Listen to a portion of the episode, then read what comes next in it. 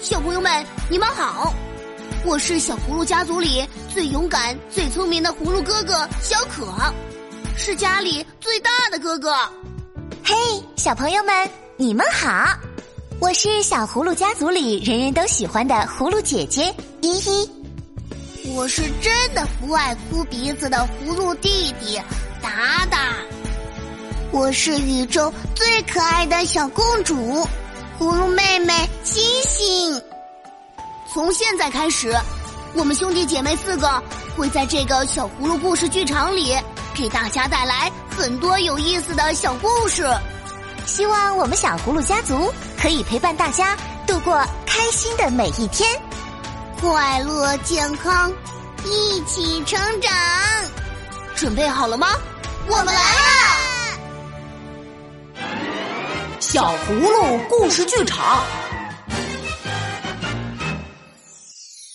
葫芦妹妹出生了。小葫芦家的小宝宝依依出生了，全家人都很开心。但是，作为老大的葫芦哥哥小可却有点儿小小的烦恼。唉，小可，你怎么了？小妹妹出生了，你不高兴吗？我我可能有一点儿不高兴。哎，为什么呢？有了小妹妹，等她长大以后，就可以做你的小伙伴，和你一起玩了。好吧，那有了小妹妹，你们是不是就不爱我啦？谁说的？爸爸妈妈会更爱你的。那你还会陪我踢球吗？当然啦，那妈妈还会给我买好吃的糖吗？我们会给你买很多好吃的糖，但是你要记得按时刷牙哟。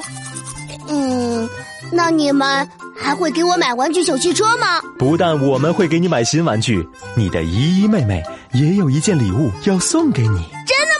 是什么？快让我看看！那你闭上眼睛。嗯。